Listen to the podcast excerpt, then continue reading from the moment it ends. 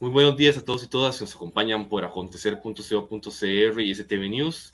La mañana de hoy estamos con Don Eli Fensay, ex candidato presidencial del Partido Liberal Progresista y actualmente diputado electo por la misma agrupación. Don Eli, ¿cómo está? Bienvenido. Eh, buenas noches, don Carlos. muchísimas gracias por la invitación, por el espacio. Aquí estamos con toda la pata y muy contentos, trabajando fuertemente para organizar eh, a la fracción legislativa del Partido Liberal Progresista y eh, aprendiendo un poquito de cómo funciona eh, administrativamente la caja, la, asamblea para, para llegar ya montados de una vez sin, sin... Es decir, la curva de aprendizaje la estamos haciendo ahora. Muchas gracias, Don Eli. Para empezar, ¿Cómo usted ve los resultados para su partido? Bueno, el partido suyo ya ha participado en, en, en 2018, pero sin tener usted como candidato presidencial, nada más como candidatos a diputaciones. ¿Cómo analiza usted el resultado ya de manera más fría después de aproximadamente 15 días del resultado de la elección? Bueno, para, para nosotros es un magnífico resultado. Hace, hace cuatro años, como bien decías, participamos únicamente con candidatos a diputaciones no teníamos candidato presidencial em, y únicamente participamos en, cuatro provincias. Eh, sacamos alrededor de unos 15 mil votos en aquel momento. Eh, ya esta vez, eh, bueno, hay que esperar todavía el, conteo definitivo, pero estamos hablando de, de, aproximadamente un cuarto de millón de personas votaron por nosotros para la presidencia de la República, un poquito menos para las diputaciones, pero igual eh, obtenemos seis diputados, una fracción sólida, em, y nos parece que es un resultado muy, muy importante. También recordemos que eh, eh, a falta de un mes para las elecciones, todavía las encuestas no nos ponían a nosotros ahí en estos primeros lugares, no, no, no detectaban el crecimiento que nosotros sabíamos que estábamos teniendo, pero que era muy orgánico y, silencioso y que en las últimas dos semanas se destapó, ¿verdad? Em, así que para, para hacer un partido que un mes antes la gente descontaba porque decía no, no, no levantó vuelo, eh, finalmente un cuarto de millón de personas, se dice fácil, pero no es poca cosa. Em, y una bancada de seis diputados, además seis diputados pura calidad, eh, la verdad que muy satisfechos con ese resultado. Don Eli, ¿cómo se está preparando el Partido Liberal Progresista de cara a las elecciones municipales, que ya son dentro de poco menos de dos años. Bueno, eh, aprovechando ese crecimiento tan importante que hemos tenido, eh, estamos eh, activando a las estructuras cantonales para que dentro de dos años podamos presentar candidatos en todos los cantones del país. Hace dos años, en las municipales del 2020, nosotros participamos solo en ocho cantones. Logramos elegir regidores en dos de esos ocho cantones Em, pero bueno, ahora tenemos que multiplicar el esfuerzo por 10 y participar en los 82, 83 cantones que, se va, que van a poder participar en, en las elecciones del, del 2024. Eh, ya ahora con una presencia legislativa también es más fácil dar a conocer el partido, es fácil llegarle a diferentes eh, segmentos de la población, como le llegamos ahora en estas votaciones. Eh, y hay muchísimo interés y muchísima efervescencia a lo interno del partido para, para eh, eh, empezar a preparar desde hoy, bueno, desde hace 15 días, ese trabajo para los municipales. ¿Cómo lograr acuerdos en el Congreso? Bueno, está, está un poquito más, menos fragmentado, pero con mayor, un poquito de equidad en puestos de, de carácter político en la Asamblea Legislativa. Por ejemplo, el partido liderado por Rodrigo Chávez tiene nueve diputaciones, ustedes seis, Frente Amplio seis, este último corte. La unidad por el momento 11 puede bajar a 10 Liberación siendo mayoría. ¿Cómo logrará acuerdos usted principalmente como posible jefe de fracción del partido en una asamblea legislativa tan, nueva? Eh, bueno, asamblea legislativa nueva tenemos cada cuatro años y, eso nunca ha sido impedimento para que las fracciones conversen y, se pongan de acuerdo en, algunos proyectos. Nosotros tenemos una vocación democrática, un espíritu de diálogo eh, y, también una, una inclinación a hacer las cosas decentemente. Hicimos una campaña de altura donde no ofendimos a, a nuestros contrincantes y eso nos permite tener un buen diálogo con, con todos ellos o la mayoría de ellos, ¿verdad? Entonces, estamos seguros de que nos podemos sentar a conversar y encontrar acuerdos amplios. Si uno se pone a pensar en la reactivación de la economía, eh, yo estoy seguro que tenemos amplias coincidencias con gente de, Nueva República, por ejemplo, con gente del PUSC, con gente de Liberación Nacional. Aunque no conozco a los candidatos de, Progreso Social Democrático, estoy seguro que ahí también vamos a encontrar gente que entiende la necesidad de reactivar la economía. Eh, y entonces, por ejemplo, ahí tenemos una categoría amplia donde podemos encontrar acuerdos muy significativos. Y no nos olvidemos, Carlos, de, un detalle muy importante. Independientemente de quién gane la presidencia de la República, si es, el, si es Liberación, si es eh, José María Figueres, van a tener una fracción de 18, 19 diputados. Les hace falta como mínimo 10 diputados para poder aprobar el proyecto de ley más sencillo. Y les hacen falta 20 diputados para poder aprobar proyectos que requieran de mayoría calificada. Y si es el progreso social democrático, con mucha más razón, porque tienen nueve diputados y les hacen falta 20 para poder aprobar cualquier proyecto de ley o 30 para poder aprobar reformas constitucionales o proyectos de ley que requieran de mayoría calificada. entonces, sí o sí, esta es una asamblea que va a tener que negociar. Y esta es una asamblea que em, los gobernantes, quien sea quien gobierne, va a tener que sentarse a buscar esos acuerdos amplios para poder hacer las cosas, eh, para poder hacer que las cosas avancen en la Asamblea Legislativa. Y por último, yo veo como algo muy positivo que de partida tenemos una Asamblea Legislativa menos fraccionada que las últimas que hemos tenido, eh, que, que, puede ser que, se, que, que, alguna fracción o algunas fracciones se partan y se dividan y lo que sea, pero de entrada no tenemos fracciones unipersonales, no tenemos microfracciones.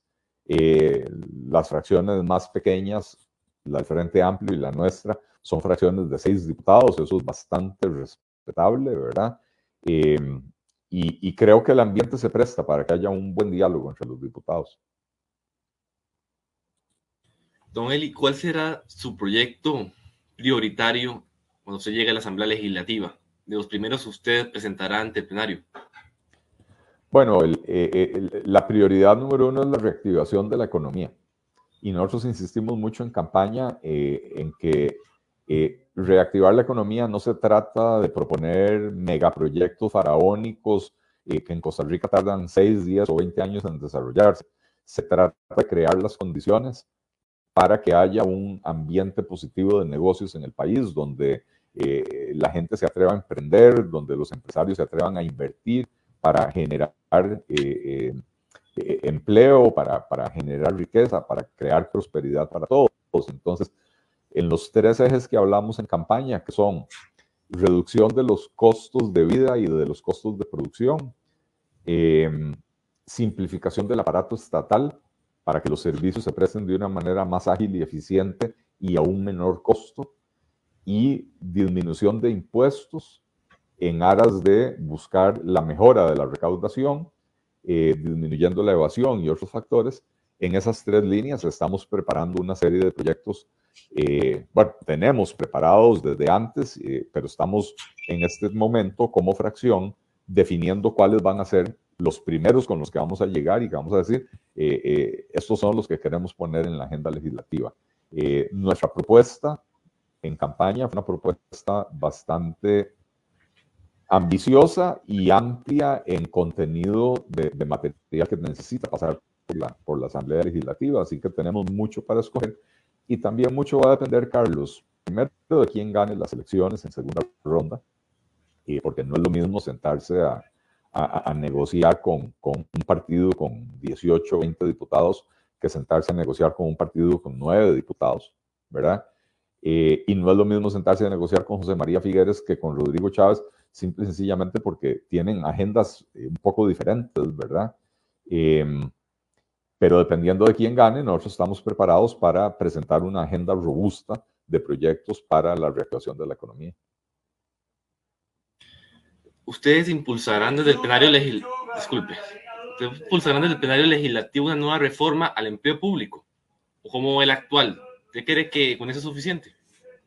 Bueno, yo, yo en lo personal creo que el actual proyecto de, reforma del empleo público no es perfecto, definitivamente no lo es. Yo le hice muchos señalamientos a lo largo de todo el proceso de discusión del, del proyecto, eh, pero es lo que se logró y es mejor que no aprobarlo. Entonces yo, yo esperaría que los actuales diputados nos dejen ese proyecto ya aprobado.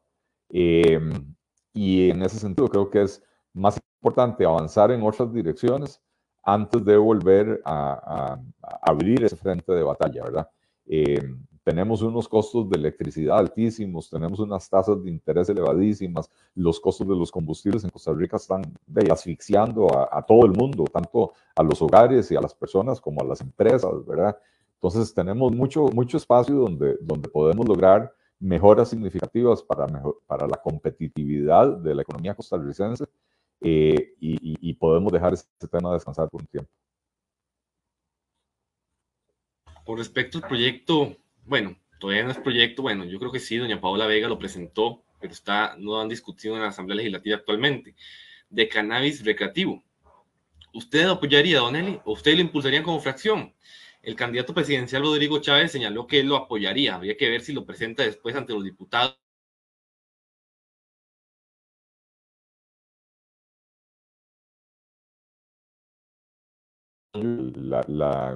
La, legalización del, consumo de la marihuana eh, y sobre todo como un tema de, de, aceptar y entender que esta guerra contra las drogas eh, la estamos perdiendo, la estamos perdiendo por, por, goleada y nos está haciendo gastar un montón de dinero eh, y el enfoque hay que cambiarlo, hay que, cambiar el enfoque hacia uno de salud pública, ¿verdad? Si usted tiene personas con problemas de adicción, es un problema de salud pública, no de, no de criminalidad.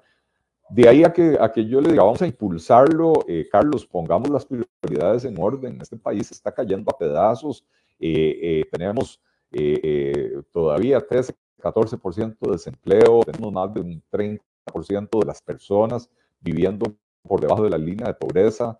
y, y ahí hay que, hay que hay que entender que, que, que, hay que, hay que resolver los problemas del arroz y los frijoles de las personas, del techo de las personas, de la, de la alimentación, del trabajo, eh, en vez de eh, eh, estar desviando la atención a cada rato con, con, proyectos de esta naturaleza que lo que hacen es polarizar a la sociedad costarricense.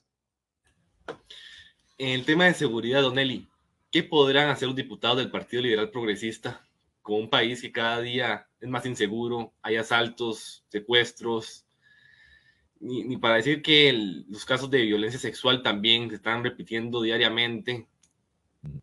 ¿Qué proponen ustedes? Eh, eh, a ver, eh, el tema de la seguridad es un tema muy del Poder Ejecutivo. nosotros no podemos, por ejemplo, como diputados, imponer cambios en la forma en que se administran. Nosotros los propusimos durante la campaña en caso de que llegáramos al Poder Ejecutivo. Eh, eh, hablamos de que esta política de los mega operativos que, que, adoptó este gobierno son muy vistosos y a la prensa le encantan, pero al final de cuentas usted hace un mega operativo donde tiene a 600 eh, efectivos de los diferentes tipos de policías, la policía judicial, la, la, la, policía del Ministerio de Seguridad, etcétera. Usted tiene 600 operativos ahí hace un gran show, a las cámaras les encanta, y mientras tanto usted tiene decenas de comunidades totalmente descuidadas porque los, porque los, eh, los policías andan en los megaoperativos. Entonces, nosotros creemos que hay que volver a la vigilancia, al patrullaje en las carreteras, eh, y desde control político insistiremos mucho en que se hagan las cosas así, porque, insisto, ese es un tema muy del Ejecutivo. Eh, desde el Legislativo nosotros podemos apoyar instancias para hacer reasignaciones presupuestarias de instituciones donde el dinero no se ejecuta para, para fortalecer a las policías, para dar mejor capacitación, para darles mejor equipamiento, incluso una propuesta que, que, que hicimos en campaña, que fue reformemos el Estado costarricense, fusionemos entidades que hoy se duplican, triplican o multiplican a veces por factor de 20, y entonces en la medida que, que vayamos eh, eliminando plazas, podemos congelarlas para trasladarlas a los diferentes cuerpos de policía. No queremos crear nuevas plazas y aumentar el gasto público, pero sí creemos que se pueden redestinar plazas innecesarias en algunas instituciones hacia las policías para fortalecerlas. Don ¿usted tiene planeado reunirse con don Rodrigo Chávez y con don José María Figueres? Yo tengo intención de reunirme con ambos si, e, si ellos lo tienen a bien. Em, dentro de nuestro espíritu democrático y de diálogo, eh, de ahí estamos muy claros de que tenemos que conversar con todas las fuerzas políticas del país y sobre todo las que podrían llegar a, la presidencia de la República, ¿verdad? Em, así que, con quien nos invite a conversar, vamos a, conversar. Y una vez definida la segunda ronda, eh, si, si, no hemos podido conversar con, con, ellos o con alguno de ellos, buscaremos la forma de, de poder conversar. Sí le cuento, Carlos, que desde ya hay muchas conversaciones en muchas direcciones con, diputados electos de, de diferentes partidos, eh, que, yo creo que todos estamos en el mismo espíritu de encontrar puntos de acuerdo, de consenso, eh, para poder impulsar una agenda legislativa para el beneficio de los, de los costarricenses y eso es muy positivo. Nelly, usted ha comentado que aún no se han decidido por un candidato en caso de apoyarlo en segunda ronda. Ustedes están en un proceso de análisis, como hemos leído, distintos artículos que usted, distintas respuestas que usted ha dado, pero usted al final sí dará un apoyo hacia uno u otro candidato, o se prefiere mantenerse al margen de manera personal, si nos puede adelantar un poquito. Bueno, lo que, lo que yo dije recién pasadas las elecciones es, vamos a consultar las bases del partido, vamos a escuchar qué es lo que quieren las bases del partido, necesitamos entender qué es lo que eh, ese cuarto de millón de personas que nos apoyó, qué es lo que ellos desean, ¿verdad? Em, y, hemos estado en ese, en ese proceso. No tenemos ninguna prisa por ir a darle el apoyo a uno u otro candidato. Lamentablemente, Carlos, estamos ante dos opciones socialdemócratas, estatistas, cuya inclinación natural es hacia incrementar el gasto público, hacer crecer el aparato estatal y atiborrar a los costarricenses de impuestos para pagar eh, ese incremento del gasto. Y, entonces no, no tenemos ninguna urgencia por ir a apoyar una propuesta de esa naturaleza, ¿verdad? Eh, y para nosotros las dos en ese sentido son equivalentes. Ahora, nos reservamos el derecho de apoyar o no apoyar, dependiendo de lo que suceda en la campaña, a lo largo de la campaña política, ¿verdad?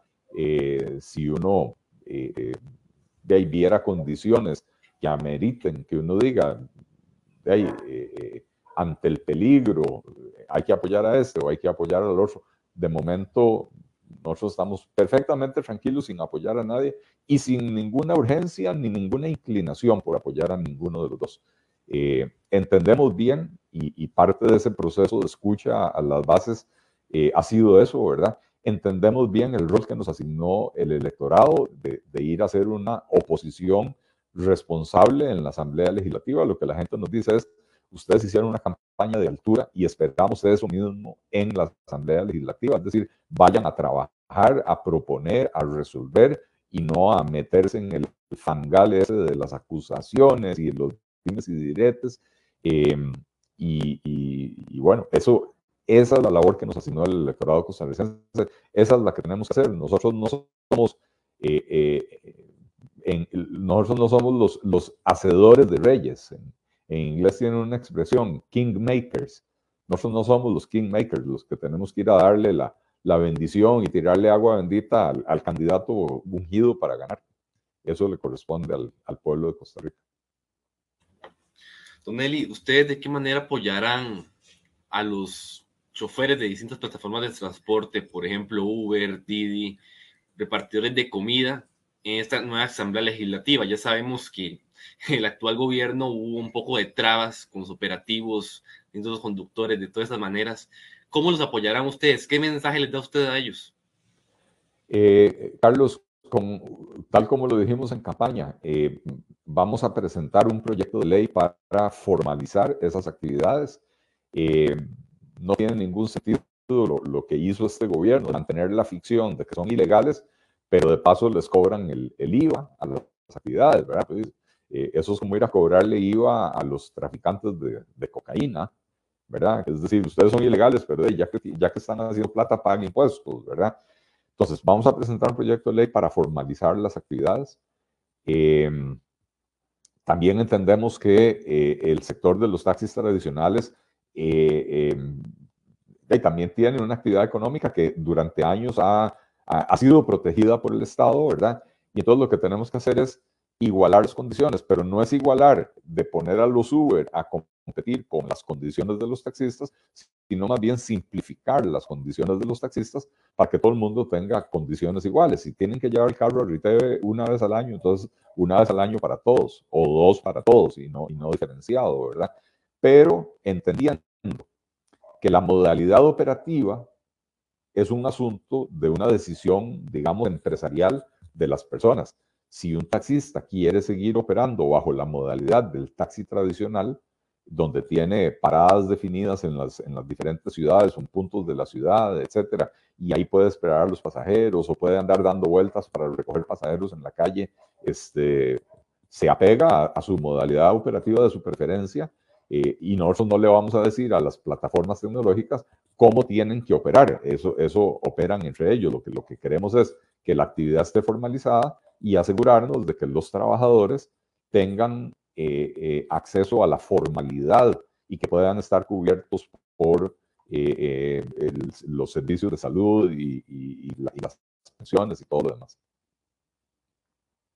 Don Eli, un mensaje para los emprendedores de lo que esperan del trabajo de los diputados del Partido Liberal Progresista en la próxima Asamblea Legislativa. ¿Cómo los apoyarán? Bueno, de, muchísimas maneras, porque todo nuestro proyecto político se basa en, promover el, emprendimiento, en, impulsar a la, gente eh, empunchada, pulseadora, trabajadora de este país, los breteadores, ¿verdad? La gente que sale en la mañana a, ver qué hace para traer arroz y frijoles a la casa, ¿verdad? Em, y, dentro de eso, bueno, nuestras propuestas de simplificación tributaria, eh, nuestras propuestas de simplificación del aparato estatal para que los trámites sean más sencillos y que eh, eh, cuando la gente se quiera formalizar eh, sea, sea, sea fácil hacerlo, ¿verdad?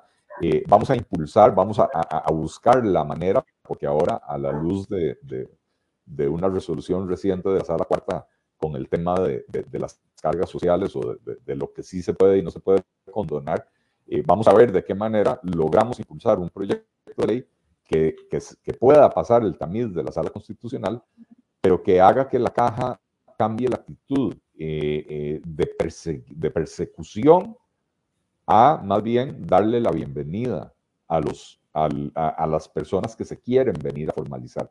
No tiene ningún sentido esto que está planteando la caja de 10 años para atrás. Si alguien no usó los servicios de la caja en 10 años y hoy se quiere ir a formalizar, lo que deberían de decirles magnífico, la caja necesita plata, usted se quiere formalizar, a partir de hoy usted me empieza a pagar esto, esto y esto, ¿verdad?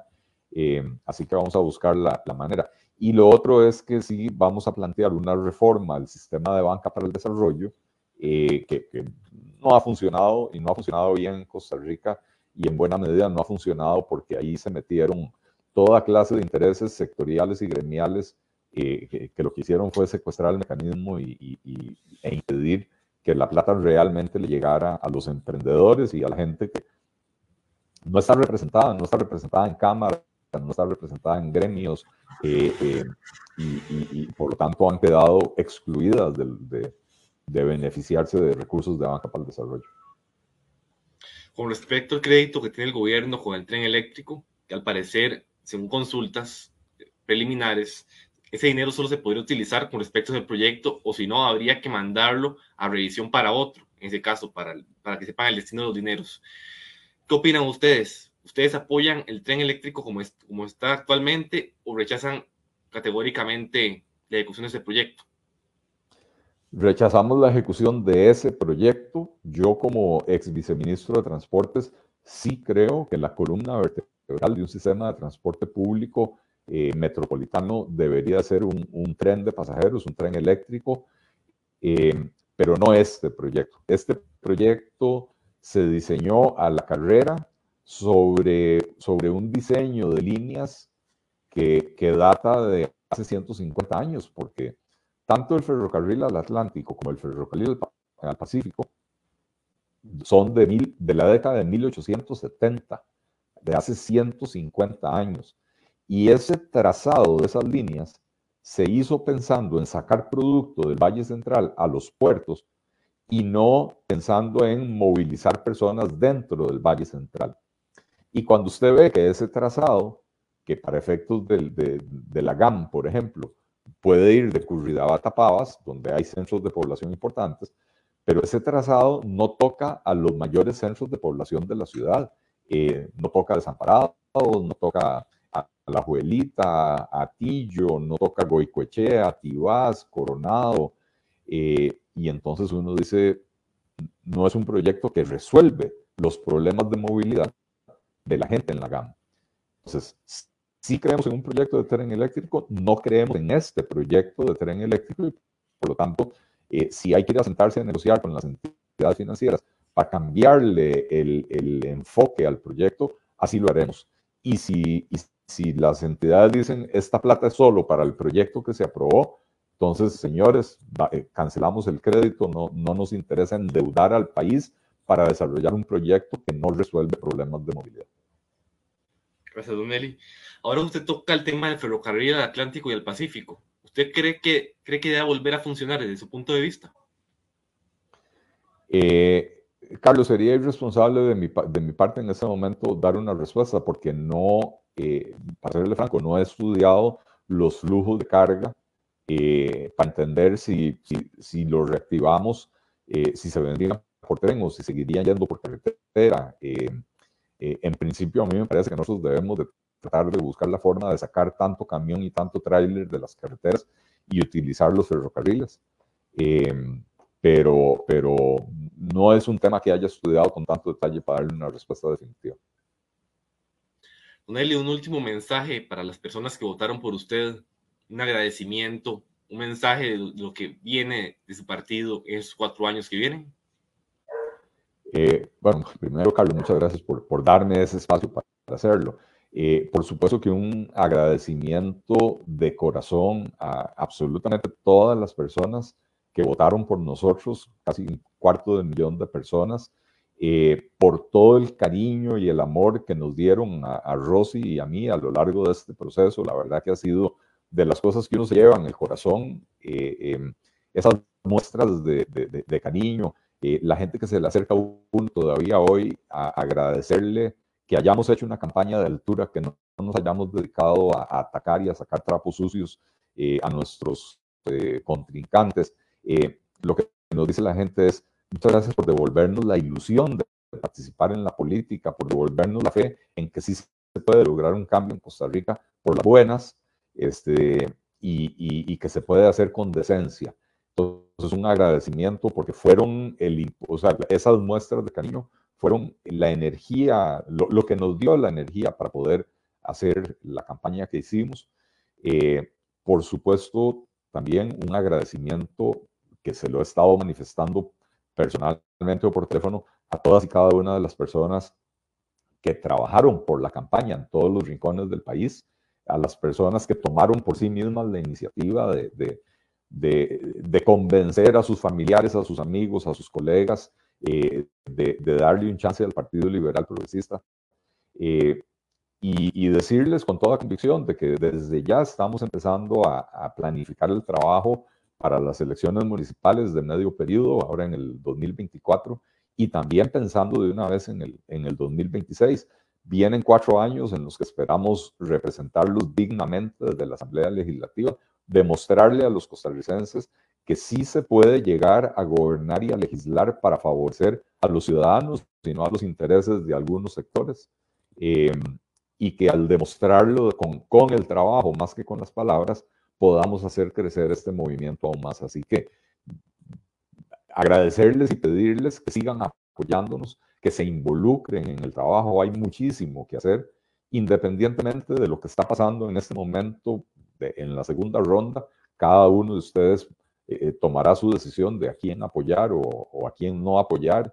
Em, pero pasado el 3 de abril volvemos a estar todos juntos en el PLP trabajando para construirle a Costa Rica un futuro mejor.